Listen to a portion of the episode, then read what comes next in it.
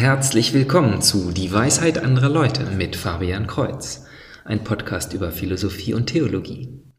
In Episode 63 frage ich, darf man Statuen eigentlich anbeten?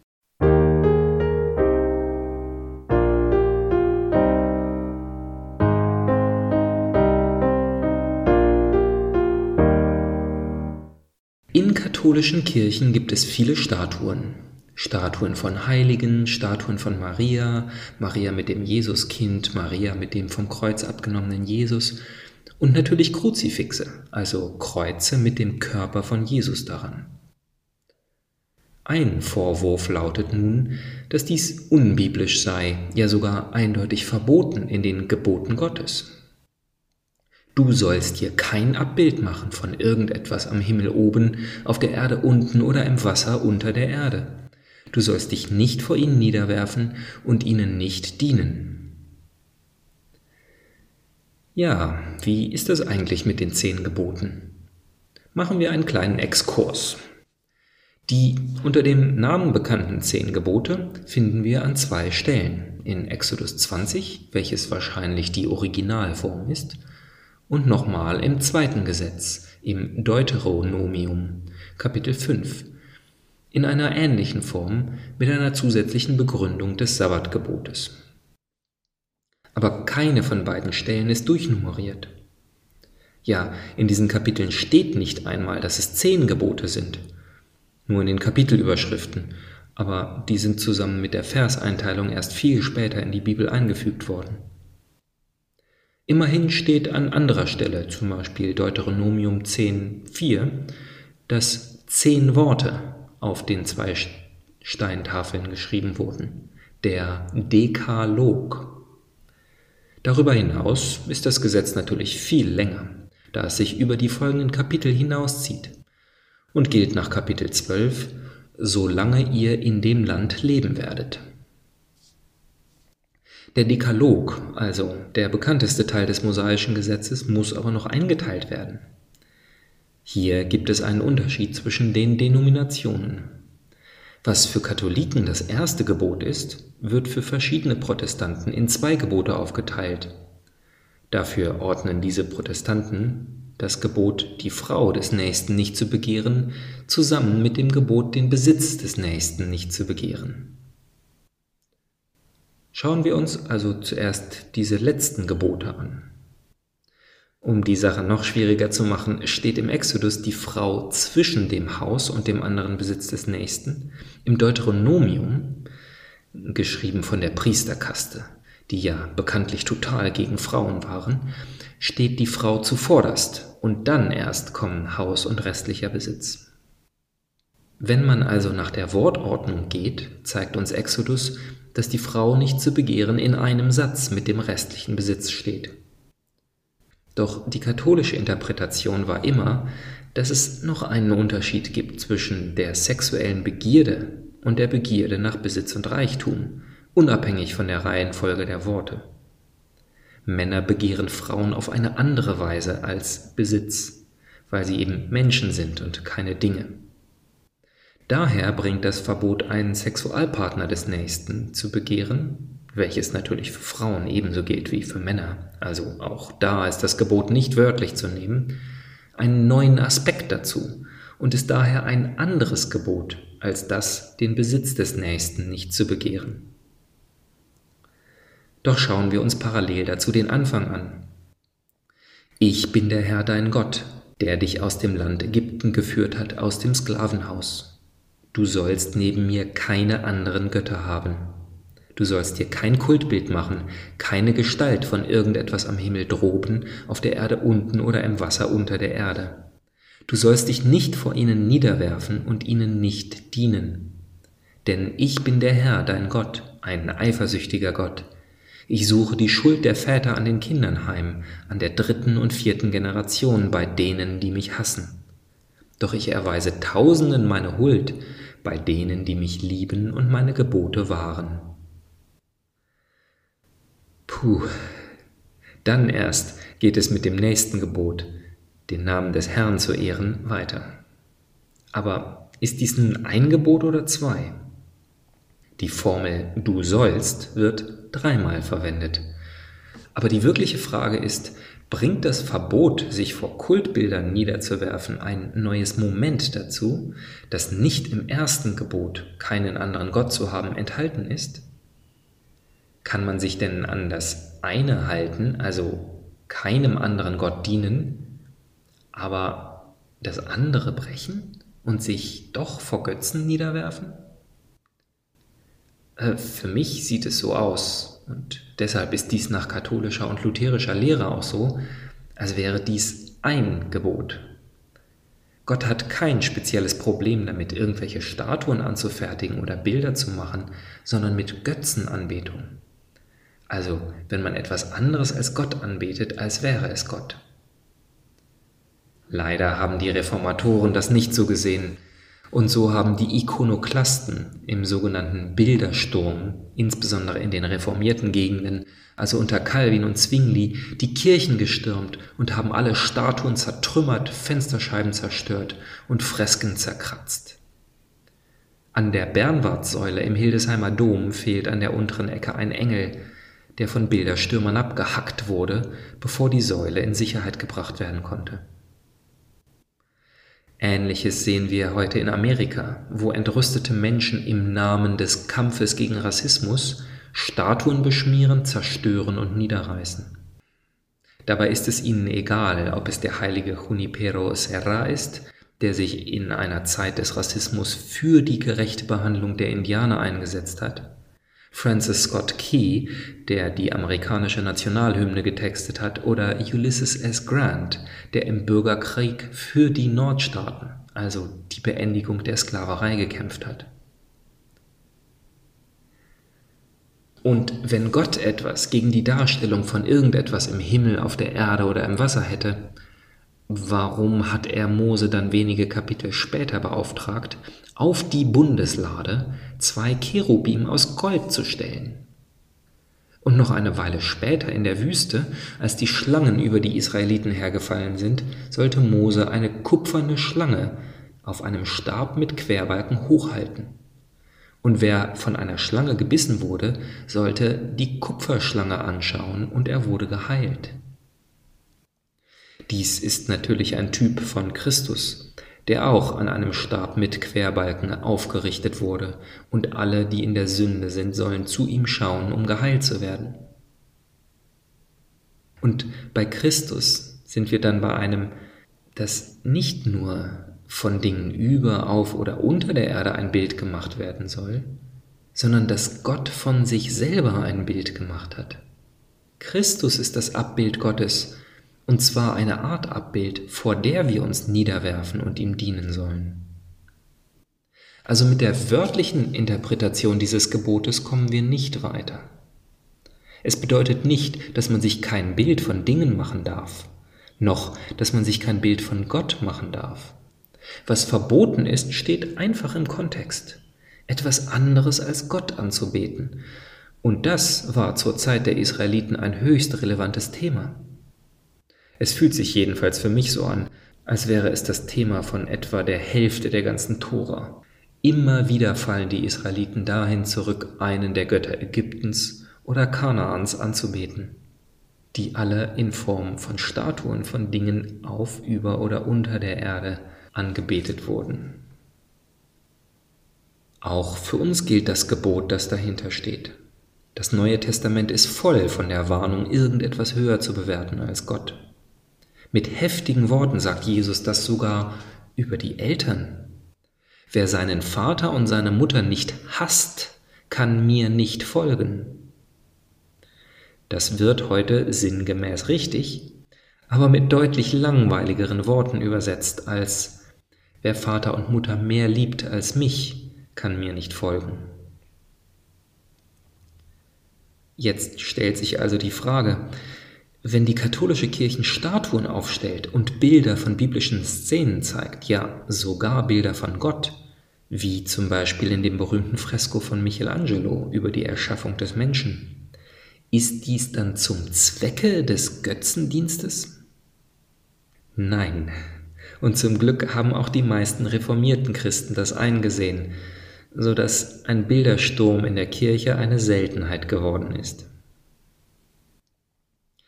Und heute gilt es vielleicht nur für Kinder, aber damals für alle Menschen, die nicht lesen konnten.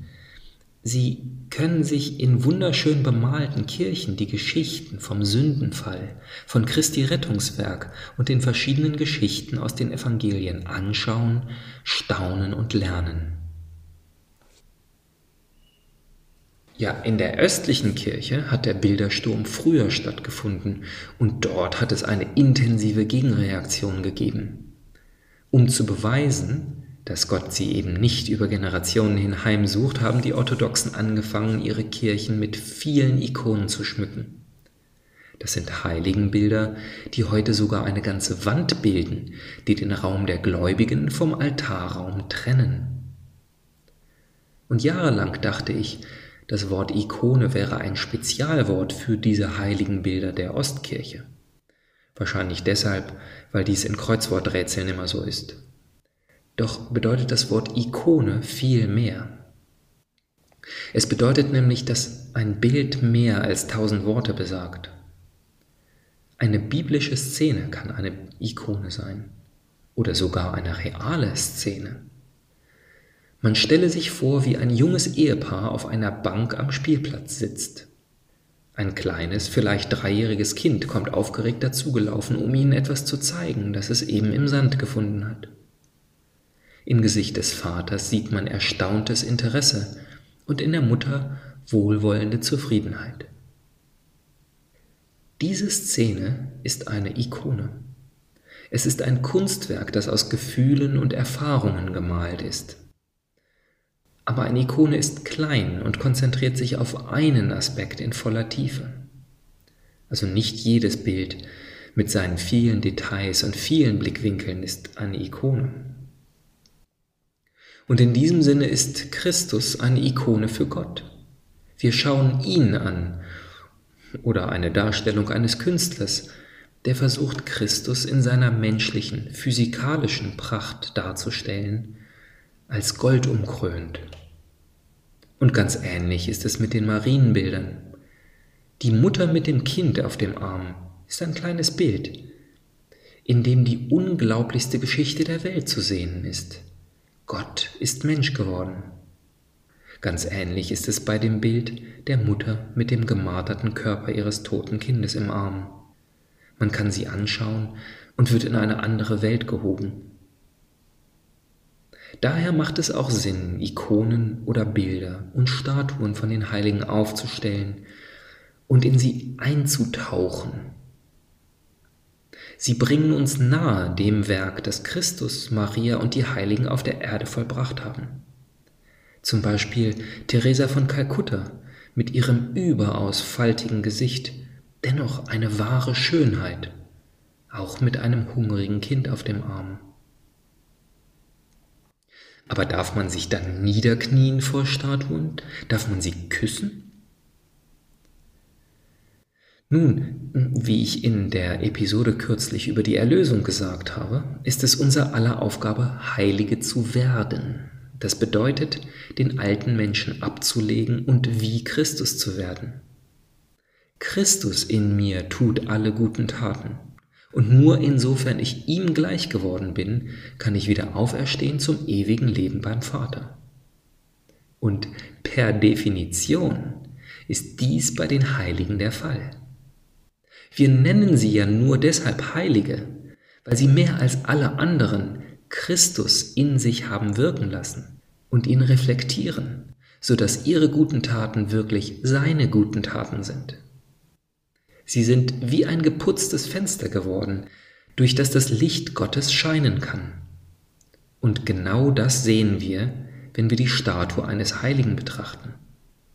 So wie Christus eine Ikone für den Vater ist, so sind die Heiligen Ikonen für Christus und die Statuen sind Ikonen für die Heiligen. Sie sind der Beweis, und das ist jetzt besonders wichtig, dass Christi Versprechen wahr ist und wir gefallenen Menschen wirklich Kinder Gottes werden können. Dass die Kirche wirklich der Körper Christi ist und dass es unsere erreichbare Aufgabe ist, Teile von ihm zu werden, Heilige zu werden. Die Statuen bilden uns dafür den Anhaltspunkt, das Zentrum, von dem die Meditation ausgehen kann. Und diese Meditation nimmt häufig die Form von Niederknien an. Aber niemals verwechseln wir einen Heiligen mit Gott. Wenn ich vor Maria oder Therese von Lisieux anbetungsvoll niederknie, dann doch nicht, weil ich sie aus Versehen mit dem Schöpfer des Weltalls verwechsle, sondern weil sie mir beweisen, dass Christus mir gesagt hat, dass wir alle zu Kinder Gottes werden sollen. Irritiert es sie, dass einige den Statuen sogar einen Kuss geben? Wenn ein Soldat das Foto seiner Liebsten mit an die Front nimmt, wenn er es jeden Abend herausnimmt, liebevoll anblickt und einen Kuss auf das Foto setzt, begeht er dann Ehebruch? Geht er fremd mit dem Foto? Verwechselt er das Foto mit seiner wahren Angebeteten? Und kann es passieren, dass er sie am Bahnhof stehen lässt nach der Rückkehr, weil er ja jetzt mit dem Foto zusammen ist? Das ist doch absurd. Aber vielleicht hilft dieser Vergleich. Wenn ich abends spazieren gehe und eine wunderschöne Sommerwiese sehe, mit Kornblumen, Mohn und Löwenzahn, Bienen und Schmetterlinge surren umher und ich bin überwältigt von der Schönheit der Natur. Wenn ich mich dann niederknie, dann bin ich doch kein Ägypter und fange an, den Mistkäfer als Gott zu verehren sondern ich danke Gott. Durch die Wiese danke ich Gott. Und ebenso kann ich durch das wunderschöne Leben eines Heiligen Gott loben. Sie sollten mal die Geschichte eines Heiligen lesen, wie wunderschön sie sind. Die Wiese lenkt mich nicht ab, sie steht nicht in Konkurrenz zu Gott. Und ebenso steht der Heilige nicht in Konkurrenz mit Gott sondern steht als sichtbare Ikone vor mir, als Anhaltspunkt für meine Augen, die den unsichtbaren Gott noch nicht schauen können. Ein Freund von mir meinte, dass er andersherum Gott alleine anbetet und sich nicht von Wiese oder Heiligen ablenken lässt. Und durch seine Anbetung zu Gott bewundert er alle dessen Freunde, die Heiligen, und alle seine guten Werke, wie zum Beispiel die Wiese, gleich mit. Ich muss zugeben, dass ich das nicht verstehe. Es ist mir zu abstrakt. Ich verstehe, wie ich auf der Welt, durch die Welt Gott preisen kann. Doch ich kann mir nicht vorstellen, wie ich dadurch, dass ich in allem Guten auf der Welt eine Ablenkung von Gott sehe, ich sie irgendwie im Gebet zu Gott alle mitbewundere. Wenn Sie, lieber Zuhörer, mir da einen Tipp oder einen guten Vergleich geben können, dann schreiben Sie ihn bitte an dwal.fabian-kreuz.de. Kreuz mit TZ. Auch muss niemand Angst haben, dass die katholische Kirche irgendjemanden zwingt, die Heiligen anzubeten, ob in Statuenform oder in Gedanken. Die Dogmen enthalten nur die Formel, es ist erlaubt und nützlich. So ist es erlaubt und nützlich, die Heiligen im Himmel zu verehren und sie um Fürbitte anzurufen. Das schreiben übrigens auch schon die Kirchenväter in den ersten Jahrhunderten. Es ist erlaubt und nützlich, die Reliquien und Bilder der Heiligen zu verehren.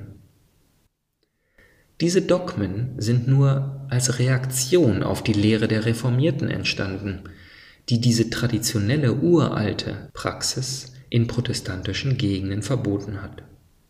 Es ist sogar biblische Praxis, Reliquien anzubeten, da wir noch im Neuen Testament sehen, dass Kleidungsstücke und Gebeine von Heiligen Wunder bewirken. Doch auch wenn es keine Anbetungspflicht gibt, ich jedenfalls habe noch nie gehört, dass jemand vom Kirchenvorstand kontrolliert wurde, ob er auch regelmäßig einen Heiligen angebetet hat. Dennoch halte ich es für suspekt, wenn jemand in Gottes schönen Werken eine Ablenkung und Konkurrenz zu Gott sieht, die es zu vermeiden gilt. Denn in der Menschheitsgeschichte haben dies die Manichäer und später die Puritaner gemacht und dem Glauben damit ein trauriges Image gegeben. Bleibt nur noch ein letzter Stolperstein, denn es gibt ein Ding und es ist allem Anschein nach wirklich ein physikalisches Ding von der Erde, vor dem wir Katholiken uns niederknien, ihm dienen und es als Gott verehren. Ja, es ist nicht so, als wenn wir es einfach nur nicht erkennen würden, wenn wir es tun. Dieses eine Ding, dieses kleine Ding, kleiner als meine Handfläche, wird überall auf der Welt seit 2000 Jahren als Gott verehrt. Vergiss die Statuen, die Bilder, die Heiligen. All dies hat überhaupt nichts mit den zehn Geboten zu tun. Aber wenn die Eucharistie nicht die wahre, reale, physikalische, anfassbare Präsenz Christi ist, dann brechen Katholiken bei jeder heiligen Messe das erste der zehn Gebote. Und die Aufzeichnungen der Kirchenväter zeigen, dass die frühen Christen dies schon im ersten Jahrhundert gemacht haben dann bleibt zu erwarten, dass ein eifersüchtiger Gott die Schuld der Väter an den Kindern heimsucht, an der dritten und vierten Generation, bei denen, die ihn hassen. Dann sind auch die Heiligen nicht heilig, weil sie täglich an der Kommunion teilgenommen haben. Aber vielleicht hat Christus das ja wirklich mal so gemeint, als er sagte, dies ist mein Leib Spulen Sie doch mal zurück zu Episode 38. Also bis zum nächsten Mal, Gottes Segen.